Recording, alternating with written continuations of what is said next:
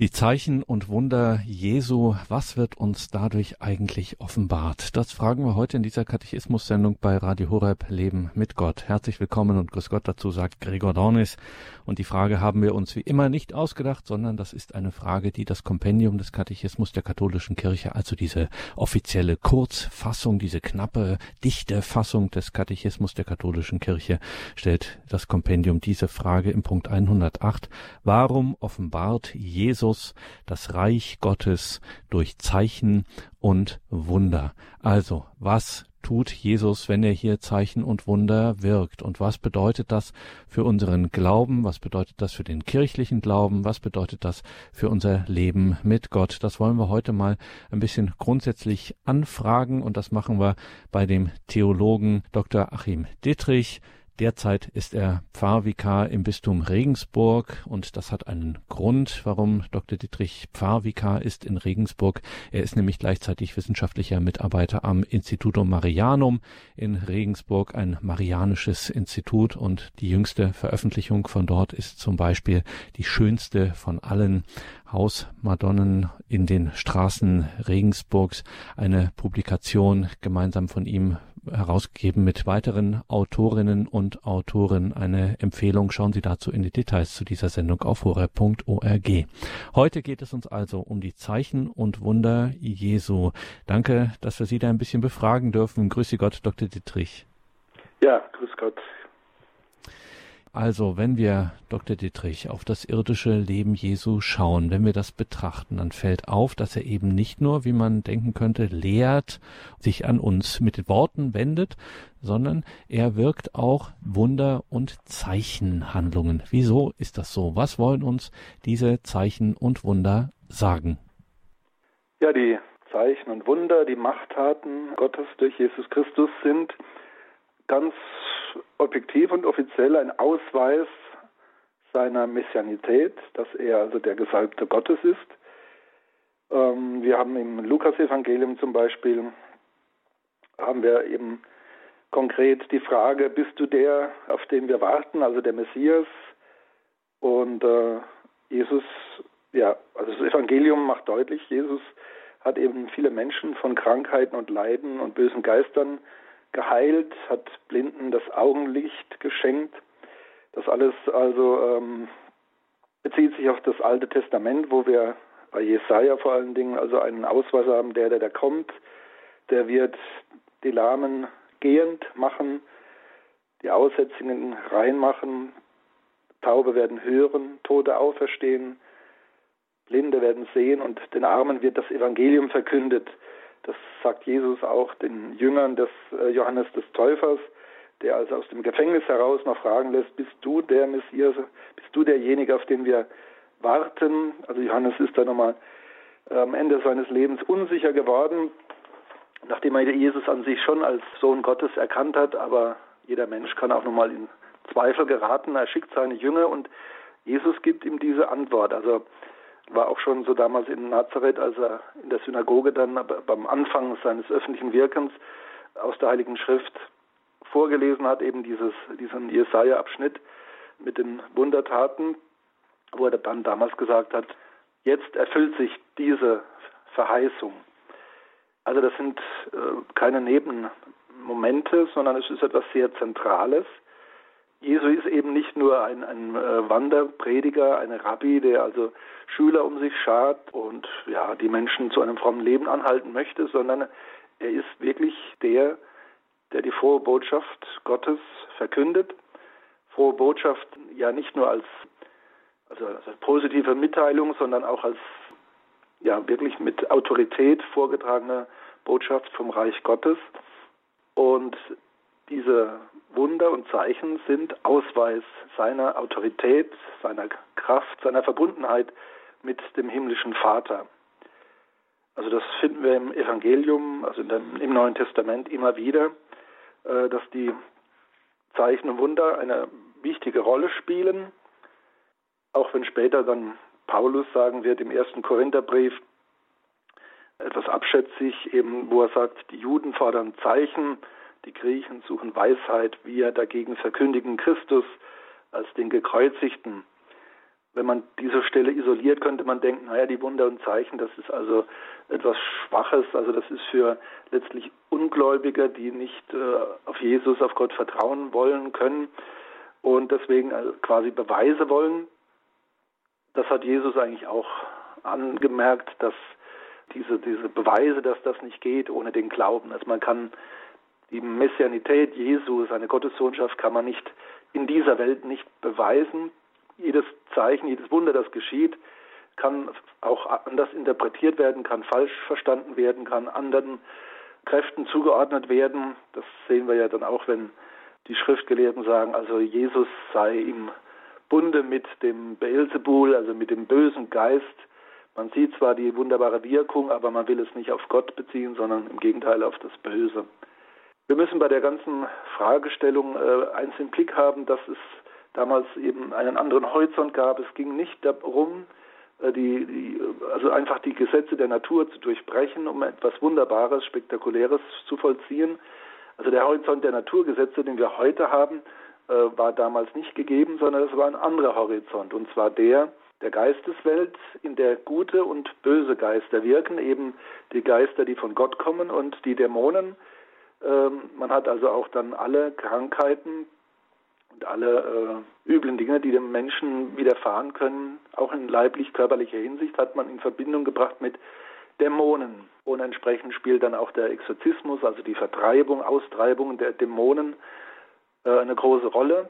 Und eben Heilung, auch körperliche Heilung, spielt sich immer in diesem geistigen Bereich ab, wo also das Böse vertrieben werden muss und stattdessen eben die Kraft Gottes das Gute wirken muss. Das ist eigentlich der Horizont, der Hintergrund, vor dem sich also auch dieses wunderbare Wirken Jesu an den Kranken und Notleidenden äh, vollzieht. Und das hält schon ein bisschen, Dr. Dittrich, die äh, wichtige Frage auf. Ähm, natürlich ist sowas überzeugend, wenn so jemand in so einer Welt dann auch eben Wunder tut und von Gebrechen heilt. Nun könnte man denken, dass Jesus sozusagen damit einen gewissen Effekt erreicht, aber er ist ja mit Sicherheit nicht der Einzige, der so etwas tut in seiner Welt. Ist er jetzt äh, sozusagen, fängt er hier wundersüchtige Seelen ein oder was macht er genau? Also Jesus bringt das Wort Gottes in Person, er ist es selbst, also er spricht nicht über etwas, sondern in ihm spricht Gott, er ist selbst das Wort Gottes. Also dieses geistvolle Wort äh, ist das Erste, was auch die, die Jünger äh, so beeindruckt hat. Also hier spricht einer, wie noch keiner vor ihm gesprochen hat, voll Geist und Wahrheit. Die Predigt, die Worte Jesu sind also das eine, was quasi wunderbar auch wirkt, wo man einfach merkt, also hier ist ein Charisma, da wird nicht einfach was Gelerntes oder Spekulatives äh, vorgetragen, sondern hier ist einfach einer, der, der aus der Wahrheit, aus der Liebe heraus spricht. Das war auch schon ein wunderbares Geschehen, das viele äh, in Bann gezogen hat. Aber man hat eben gesagt, also der Messias, der Gesalbte Gottes, muss natürlich auch die Dämonen vertreiben, muss also seine Verbundenheit mit Gott im Heiligen Geist, das muss also auch sichtbar werden. Das war also jetzt nichts, wo man sagt, naja, das waren halt einfach Leute, die beeindruckt werden wollten, sondern es war eine Selbstverständlichkeit, dass er über die Dämonen triumphieren muss und entsprechend dann eben auch Kranke heilt. Es war damals äh, nichts Solitäres, also dass, dass es nie davor gegeben hätte. Die Medizin war und das Heilwesen war also ganz anders konzipiert als heute. Und es gab also viele, die also auch als Heiler unterwegs waren, wobei man, wenn es gute Heiler waren, immer gesagt hat, also das ist ein Bittgebet an Gott, hier soll Gott wirken, die Dämonen vertreiben. Und eben vom Messias hat man das insbesondere erwartet, dass er triumphiert über das Böse, das die Menschen krank macht. Also das sind eben die, die ganzen Heilungen, es gibt natürlich noch andere Zeichen und Wunder, die äh, ja nicht direkt am Menschen stattfinden, sondern wo da tatsächlich dann, also aus heutiger Sicht, Naturgesetze äh, überschritten werden, gebrochen werden. Also denken wir an den Seewandel Jesu, die Stillung des Sturmes, das ist auch bezogen auf einen Menschen, also der, die Auferweckung der Toten, also die gestorbene Tochter, beziehungsweise auch der Lazarus, das sind wir wieder beim Menschen. Also das sind dann auch wirklich große Wundertaten, die also außerordentlich waren, also die jetzt nicht so im Rahmen blieben, den auch andere Wunderheiler der damaligen Zeit äh, durchaus bewirken konnten, teilweise also auch mit Suggestivkräften. Ja, es ist also für uns heute gar nicht so einfach, diese damalige Vorstellungswelt genau nachzuvollziehen und die Wörter, die wir heute lesen und verwenden von der Heiligen Schrift her, dass wir dann auch wirklich das Gleiche im Blick haben, äh, was damals gemeint war. Aber es ist, man braucht es nicht äh, zu mindern. Also Jesus hat wirklich Wunder gewirkt, hat Blinde geheilt, also die blind geboren waren. Denken wir also zum Beispiel den blinden Bettler Bartimäus in Jericho, wobei dann Jesus dort einen Moment einführt, das sehr wichtig ist bei seinen Wundertaten. Also Jesus ist kein Magier, kein Zauberer, der also hier einfach die Leute beeindrucken möchte, spektakulär, sondern es ist immer etwas Persönliches auch. Also er lässt sich bitten. Äh, der Hauptmann von Kapharnaum zum Beispiel und andere, die eben zu ihm kommen, die ihn bitten und er lässt sich bitten, er hat Mitleid, er, er heilt, teilweise einfach durch ein schlichtes Wort oder Gebet, äh, teilweise in der Ferne, also auf, die, auf große Distanz hin. Beim blinden Bettler in Jericho, beim Bartimäus, äh, wird noch deutlich, da sagt Jesus, geh, dein Glaube hat dich gerettet, hat dir geholfen. Und im gleichen Augenblick kann Bartimäus wieder sehen. Also da kann man jetzt auch nicht versuchen, irgendwie das psychosomatisch suggestiv äh, zu erklären, sondern das sind klare Wunder, die jetzt auch nicht erfunden wurden vom, von den Evangelisten, die halt nachträglich die dann da äh, als, als Stilmittel eingebracht haben. Denn äh, die Wundertaten Jesu waren nicht umstritten. Also in den ersten Jahrzehnten nach Ostern war das kein Kritikpunkt. Also der schon damaligen Kritiker der Jesusbewegung. Also das war allgemein bekannt, die Wundertaten, bis hin auch zur Brotvermehrung, auch ein Ausweis der Abkunft von Gott, dass man also wie die alten Propheten die Menschen speisen kann. Das war unumstritten, wurde nicht kritisiert, also als Lug und Trug, sondern es war anerkannt. Deswegen sollte man vorsichtig sein, dass man jetzt einfach sagt, ja, die Evangelisten haben dann ein paar Jahrzehnte später dann das alles schön ausgeschmückt, äh, quasi äh, märchenhaft. Also da ist auch die heutige Exegese viel vorsichtiger geworden. Es haben noch viele gelebt aus der Zeit, die Jesus erlebt haben, die also auch Zeugen waren. Darauf wird auch dann von der Apostelgeschichte verwiesen, äh, ohne dass es da Widerspruch gibt. Also Jesus ist der, der von Gott beglaubigt ist durch Machttaten, Wunder und Zeichen, also heißt es im zweiten Kapitel, die er in eurer Mitte getan hat, wie ihr selbst wisst. Also das sind Tatsachen, die da berichtet werden. Und das Hauptwunder, die Haupt, das Hauptzeugnis dann des Vaters, dass er Jesus von den Toten auferweckt hat, also seinen Sohn nicht im Tode belassen hat, beziehungsweise der Tod konnte Jesus nicht festhalten, wie es auch da in der Apostelgeschichte so schön heißt. Also an den Wunder und Zeichen kommen wir nicht vorbei, wie das die rationale Theologie jetzt schon seit ja, knapp 300 Jahren versucht. Ist interessant, also dass auch in der katholischen Theologenschaft bis hin zu den Bearbeitern des Katechismus da also auch so eine Scheu ist, ein man will also nicht der Wundersucht geziehen werden, man will also ja, wissenschaftlich und, und rational erscheinen. Also das Wort Wunder kommt im Register nicht vor, nur Zeichen.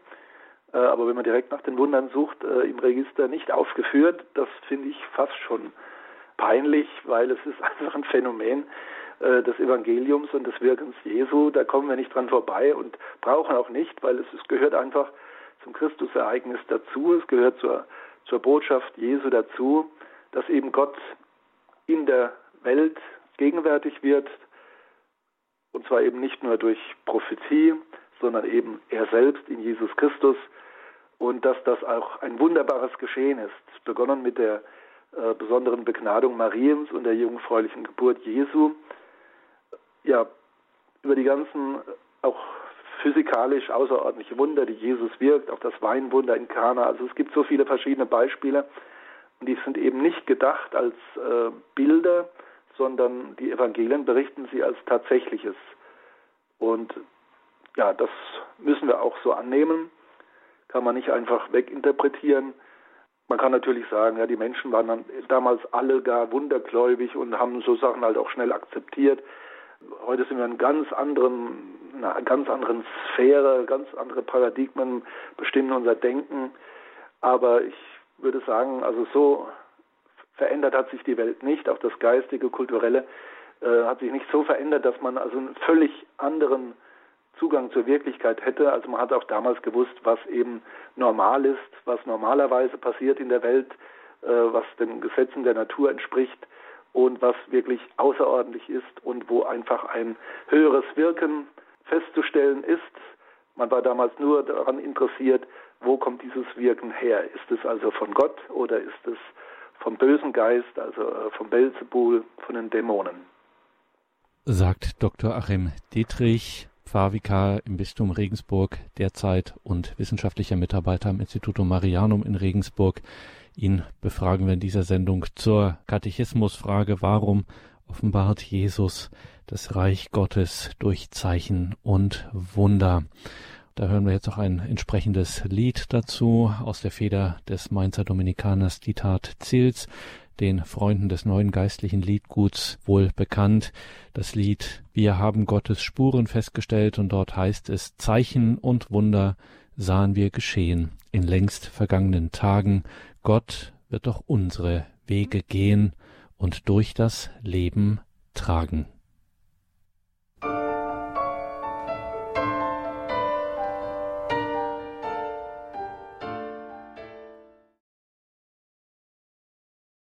Der Katechismus bei Radio Horeb Leben mit Gott. Wir stellen heute die Frage, die auch der Katechismus stellt, genauer diese Kurzform, die offizielle kurze, dichte Form des Katechismus der katholischen Kirche, das Kompendium des Katechismus der katholischen Kirche. Im Punkt 108 stellt der Katechismus die Frage, warum offenbart Jesus das Reich Gottes durch Zeichen und Wunder. Und jetzt haben wir von unserem heutigen Gast, Dr. Achim Dittrich, schon gehört, Jesus spricht, lehrt nicht einfach nur in Anführungszeichen eine Lehre, sondern Gott spricht hier selbst. Er ist, er, Jesus ist, wie es in der Apostelgeschichte heißt, beglaubigt durch Machttaten, Wunder und Zeichen. Und da mit seinen Wundern und Zeichen offenbart er eben Gott selbst. In ihm selbst offenbart sich Gott. Dr. Dietrich, der Katechismus stellt, wenn er diese Frage ausführlich behandelt, also in dem sogenannten großen Katechismus der katholischen Kirche, stellt der Katechismus, den man ja auch die Stimme der Kirche nennt, abschließend einen Zusammenhang her zwischen dem Kreuz Jesu und diesen Zeichen und Wundern. Fällt einem im ersten Moment äh, nicht wirklich ein, würde man jetzt keinen Zusammenhang direkt im ersten Moment vermuten. Worin besteht denn dieser Zusammenhang zwischen den Zeichen und Wundern, die Jesus während seines Lebens tut, und dann dem Kreuz? Das Hauptwunder ist ja unsere Erlösung. Also der Mensch wird in die gefallene Welt hineingeboren, mit der Erbsünde belastet, in einen Kontext gestellt, der eben ihn von Gott trennt.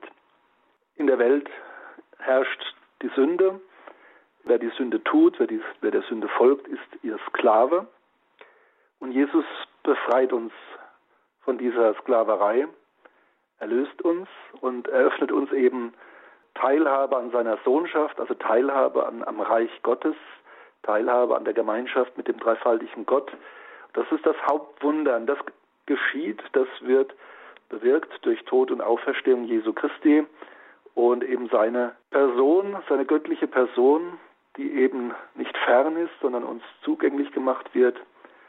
Das ist das Hauptwunder, also dass, dass wir befreit werden, dass wir erlöst werden. Das ist also zum Beispiel viel wichtiger. Äh, wir haben eine Erzählung, wo also ein Lama geheilt wird und äh, dann ganz aus dem Häuschen ist, aber Jesus ihn warnt, geh, aber sündige nicht, damit es dir nicht schlimmer ergeht als zuvor. Also wo deutlich wird, das körperliche Gebrechen ist eigentlich sekundär. Viel schlimmer ist, wenn man eben äh, Sklave der Sünde ist, also wenn man Gott fern ist, Gott verloren hat, das ist also viel schlimmer. Das wird auch deutlich ähm, bei Maria Magdalena, also bei dieser Sünderin, die beim Ehebruch äh, ertappt wurde, die man steinigen möchte. Gut, äh, der Zielpunkt dieser Darstellung ist eigentlich, dass man Jesus überführen möchte, dass er gegen das Gesetz spricht, aber er hatte dann wirklich diese überraschende Aussage, wer von euch ohne Sünde ist, der werft den ersten Stein. Jesus ist hier barmherzig, aber er sagt auch, geh und sündige nicht mehr. Also diese Befreiung von der Sünde, von dieser Sklaverei, den Zugang zur Gnade, das ist der entscheidende Punkt, das ist das Hauptwunder. Und das ist ein großes Geschenk, ist aber auch eine Frage des Glaubens, wie Jesus selbst deutlich macht. Also ich habe es vorhin schon gesagt im Hinblick auf Bartimäus von Jericho, wo also Jesus auch sagt, dein Glaube hat dir geholfen. Und eine andere Sache ist, ähm, finden wir also in der Heiligen Schrift, wo Jesus sagt, äh, habt Glauben im Matthäusevangelium. Der Anlass war ein Feigenbaum, das ist etwas überraschend, den Jesus verflucht hat, weil er keine Früchte trägt und dann ist er am nächsten Tag ist er verdorrt. Und anhand dieser, dieses Vorgangs pläut Jesus seinen äh, Jüngern ein, der Glaube ist ganz wichtig. Und dann bringt er wirklich dieses ähm, ja, diese beeindruckende Aussage, dass wir sogar durch unseren Glauben einen Berg ins Meer stürzen könnten, wenn wir im Herzen nicht zweifeln, sondern glauben, dass geschieht, was Gott bewirken kann. Und dann halt dieser, dieser Satz, den man sich doch im Hinterkopf bewahren sollte, alles, worum ihr betet und bittet, glaubt nur, dass ihr es schon erhalten habt, das ist, dann wird es euch zuteil. Ja, das ist also auch in der Theologie und in der Bibelwissenschaft, in der Exegese ein Satz, an dem viele sich abarbeiten oder den man auch gerne ignoriert äh, oder eben als nicht eigentliches Jesuswort äh, bezeichnet. Ich halte es für authentisch. Jesus will, dass wir uns wirklich mit Haut und Haaren Gott überlassen und anvertrauen. Also das meint er mit Glauben. Also nicht nur irgendwie rational, verstandesmäßig irgendwie was tun und meinen, sondern wirklich Glaube, absolutes, durchdringendes, umfassendes Vertrauen auf Gott. Und wenn das Vertrauen da ist, dieser Glaube da ist, und wenn wir dann in diesem, in dieser Haltung unser Gebet sprechen, unsere Bitten vortragen, dann wird Gott handeln. Also Jesus ist hier sogar, also geht so weit, dass es dann wirklich das sein wird, was wir erbitten. Das ist also eine sehr starke Aussage. Allerdings äh, eben ist das nichts Punktuelles, also das kann man, es sind keine Experimente, also ich probiere es mal und dann glaube ich oder so mit halbherzigem Glauben mal das austesten. Also die Voraussetzung ist wirklich die völlige Verbundenheit mit Gott, das völlige Vertrauen. Und was dann auch noch kommt hier im Matthäus-Evangelium halte ich auch für sehr wichtig, äh, ist auch Bestandteil des Vaterunsers. Wenn wir Vergebung wollen, müssen auch wir vergeben. Das kommt ja öfters auch im Gleichnis. Also wir können Gott um nichts bitten, was wir nicht selbst bereit sind zu gewähren. Also wir müssen uns da wirklich wie in einen Fluss stürzen, also die Dynamik der Liebe, wo uns vergeben wird, wo Gott uns Barmherzigkeit zeigt und gleichzeitig aber auch wir ganz und gar äh, das weitergeben und davon uns durchwirken lassen und auch allen anderen Menschen. Und wenn sie noch so schlimm äh, sich uns gegenüber verhalten haben, dass wir ihnen ihre Verfehlungen vergeben. Wenn wir dazu nicht bereit sind, dann kann auch Gott an uns nicht handeln, dann kann er uns bitten, unser Gebet nicht erhören. Also wir werden eigentlich von Jesus aufgefordert, auch wundergläubig zu sein, nicht als Flucht aus unserer alltäglichen Welt, aber doch in einem als Ausdruck eines starken Vertrauens auf Gott. Und meine Erfahrung ist auch, dass man eigentlich Gott, wenn man mal wirklich im Glauben lebt, äh, im Gebetsleben hat, dass man dann Gott eigentlich auch nicht äh, um Sachen bittet, die die unangemessen sind oder die ungehörig sind oder dann letzten Endes doch wieder egoistisch sind, weil weil es nur um mich geht und meine Vorstellung, meine Wünsche, also bis hin, dass man sagt, ah, ich will ein neues Auto, das muss schneller und besser sein, ich bete jetzt zu Gott, dass er mir irgendwie die Finanzmittel dazu gibt. Das ist eigentlich dann, also dann habe ich nicht diese Haltung des Glaubens, äh, dieses Vertrauen auf Gott und auch dem Geist, der ja in uns betet und bittet, wie ja Paulus es schön sagt. Wir selbst wissen ja gar nicht, um was wir beten sollen, sondern der Geist Gottes wird in uns beten. Also das meine ich mit dieser Dynamik, der wir uns überlassen. Also man ist da nicht mehr getrennt von Gott, sondern in Gott und will dann das, was Gott will. Das wird auch so schön in die, dieser Frömmigkeit äh, vom Herz Jesu und Herz Maria, dass wir also da wirklich in dieser Harmonie äh, hineintreten und diese Innerlichkeit, die äh, in Jesus Christus herrscht, von Gott her, die auch also in Maria dann geherrscht hat, dass wir da quasi uns einschwingen, in diese Harmonie eintreten und dann eben gar nichts wollen, was nur irdisch oder nur egoistisch wäre oder unangemessen, äh, sondern das ist dann alles geläutert und gereinigt im Heiligen Geist. Und solche Bitten dann, die sind bei Gott ganz oben an, die erfüllt er dann auch, vielleicht jetzt nicht wortwörtlich so, wie wir äh, das formuliert haben, aber von der Intention her, also davon bin ich überzeugt, dass dieses Jesuswort hier äh, wirklich auch heute gilt wie es im Lied eben so schön geheißen hat. Also Gott will auch heute unsere Wege mit uns gehen. Gott will uns auch heute beistehen. Und das nicht immer nur in reiner Innerlichkeit, sondern auch manchmal ganz konkret, dass er wirklich Dinge fügt, Dinge regelt. Also er kann nicht Menschen gegen ihren Willen beeinflussen, das macht Gott nicht. Aber es gibt einen großen Bereich, wo Gott dann wirklich hilft, uns beisteht und auch Wunder wirkt und Zeichen setzt, auch heute sagt Dr. Achim Dietrich in dieser Katechismus-Sendung, in der wir die Frage gestellt haben und uns der Frage der Katechismusfrage genähert haben, warum offenbart Jesus das Reich Gottes durch Zeichen und Wunder. Liebe Hörerinnen und Hörer, schauen Sie das nach, lesen Sie das nach, meditieren Sie das ruhig auch nach, nehmen Sie das vielleicht auch mit in eine Gebetszeit. In den Punkten 547 bis 550 beschäftigt sich der Katechismus der katholischen Kirche mit dieser Frage und hat dazu viele bedenkenswerte Hinweise in den Punkten 547 bis 550 Katechismus der katholischen Kirche. Schauen Sie auch in die Details zu dieser Sendung im Tagesprogramm auf horeb.org. Dort finden Sie viele Links zu der Arbeit von Dr. Achim Dittrich beim Institutum Marianum in Regensburg. Unter anderem hat er es möglich gemacht, dass eines der ganz großen Standardwerke der Marienlehre der Kirche, das Marienlexikon online abrufbar ist mit vielen weiteren Angeboten und auch ein Hinweis auf eine der neuesten Veröffentlichungen des Institutum Marianum, die Regensburger Marianischen Beiträge, erschienen 2022 die schönste von allen Hausmadonnen und Mariendarstellungen. Auch eine Empfehlung. Warum offenbart Jesus das Reich Gottes durch Zeichen und Wunder?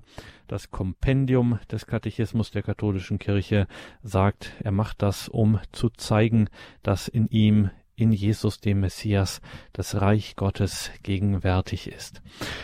Danke Ihnen allen fürs Dabeisein, für Ihre Verbundenheit mit Radio Horeb und Radio Maria, dass Sie durch Ihre Gebete und Spenden dieses Radio möglich machen. Mein Name ist Gregor Dornis. Hier folgt jetzt um 17.15 Uhr die Reihe zum Nachdenken.